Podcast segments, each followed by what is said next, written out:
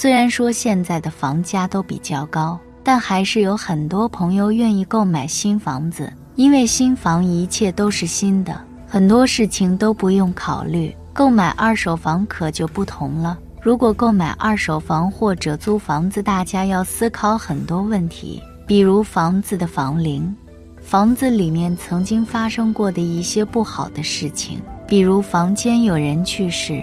那么买二手房或者租房子忌讳死过人吗？买房子的忌讳又有哪些一什么是风水凶宅？凶宅的说法古已有之，从传说、故事、小说、戏曲中，很多人看到过这个字眼，而且这个字眼往往和恐怖、死亡等联系在一起。凶宅就是指不吉利的或闹鬼的房舍，被称为风水上凶宅的房子、宅院。大多发生过不止一起的不吉利事件，也就是说，这种不吉利的、非正常死亡的事情不是偶然发生的，也不止一个人受到影响，而是这处宅院的风水存在严重问题，导致居住者的身心健康、人身安全受到危害。二、房子死过人可以住吗？我们在租房子、买房子的时候一定要注意。但凡是死过人的房子都不宜租住，因为这些房子存留太多的怨气阴气，人们若是居住在这些房子里，只怕会过得不安稳。所以无论如何，我们租房子的时候一定要注意，死过人的房子是不能租住的。无论你胆子多大，无论你多不忌讳，都最好不要租住这些死过人的房子。三，房子死过人会怎么样？我们都知道，人死之后会残留一些怨气在人间，尤其是一些死于非命的人，离世之前的怨气特别深，而这些怨气会影响着房子的风水气场，会对房子的风水造成非常不好的影响。倘若我们租住在这些死过人的房子里，我们不仅时刻受到不良的风水气场所影响，还会被一些怨气怨灵缠身。导致我们生活中事事不顺，处处阻碍多多，还会导致我们霉运不断、霉运连连等。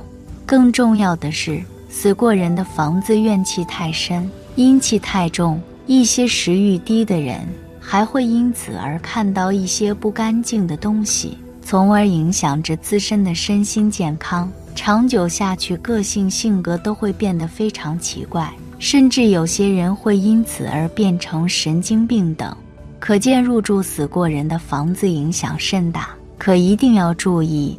四、非正常死亡的房子不一定是凶宅，有的房子内是发生过一起非正常死亡，但是并不能就此断定这所房子就是凶宅。例、现代楼宇建筑中单独一户住宅成为凶宅的可能性比较小。对于现在建筑物中的很多房子来说，也许存在的只是楼层高低的区别，其他外部环境、内部格局方面都基本相同。这样的房子，即便主人装修时会有区别，但也不至于造成一栋建筑物中单独出现了一户住宅，成为风水上的凶宅。也就是说，要么这栋建筑的建筑用地外部环境存在问题。那这栋建筑的所有房子都存在风水问题，要么一般就不会有真正风水意义上的凶宅。啊，也许是逝者自身的命理所致。一个人的命运是由其自身的生辰八字决定的，健康与否、寿命长短都可以从一个人的生辰八字中看出来。也就是说，死亡的原因更多的是由个人命理决定的。如果注定这个人要非正常死亡，那么即便他死于这所房子中，也只能说是命理所致，而不能说这所房子是凶宅。五、风水凶宅的特征，那究竟什么样的房子才是真正的风水凶宅，需要避开呢？第一、木宅。假如说此楼开发以前，此处是一些墓地之类的地方，利用得当还行。不得当会家破人败。现在很多开发商什么事都干，特别有一些在建设初期有古墓的楼盘，更不宜居住。二、葬宅这是说死过人的房子，不管是病死、老死还是自然死的，都是不好的。因为前房的主人或者说其家人死在自己家的房子内后，家中的气也会有所减少。这种房子是双面性的，利用得当可以升官发财，不得当就会有诸多不顺。这种会对人的身体和财运有影响。三空宅，这是指常年没人居住的房子，因常年没有人居住，里边的气场会渐渐与人形成不和，而且因为常年没有通风，或者说常年没有人气，也会造成里边的晦气。空宅有时候也叫会宅，还有一种说，现在的新楼你买了之后，假如你的楼只有你一户人进去居住了的话，少住为妙。空宅多是会对人的身体有影响。对空宅的另一种说法就是楼不宜太高。四生宅，某人因为做生意做大了，或者说当官当大了之类的要卖房，所以很多人认为这房子的风水好。就会去买此房，其实则不然。正因为他升官之类的事情，是房中的运数已差不多用尽，你去了只是别人挖坑你来填而已。五怨宅这种指的是，如果此房先前的主人经常吵架，或者死过人、跳楼自杀过之类的房子，因为此房先前家人不和，后者来后也定会步上后尘，所以少选为妙。如果是发生过自杀事件的，就是怨气会很重，就叫怨宅。六深宅，此房前主人是信佛信教，或者说长时间有供东西的房，这种房子不能住。一是因为他供的东西时间长的话，有可能会对房产生影响；二是因为房子长时间受香火，有的则灵气好，有的则是因为香火把灵气烧没了。这种也是少住为妙。七独宅，之前一直是一人久居，有多种原因的孩子不在身边，或者说没结婚、没有孩子之类的房子，这种房子因为前主人常一人久居，会产生一些气场。如果后者是一家人入住，怕家人会有一些不适，这种对身体的影响较大。八睡宅，在湖边。河边、桥边等一些进水的地财，虽然有时候水有代表财的意思，但是更多的时候水代表的是火。特别是你出门见水，当然像这种的话做一些事情即可，但是一些不会做或者说找不到人做的，还是少住为妙。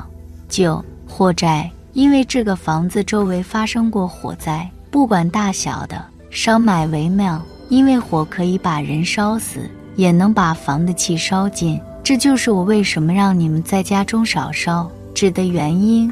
是行宅，这是指整幢大楼类似于一种东西，或者说一些楼顶楼底有奇怪的形状，如一些动物之类的，这种会对人的身体造成影响。因为如果是行宅，适合住的人住后并无大碍；有一些受不住地下或者房顶行物的人。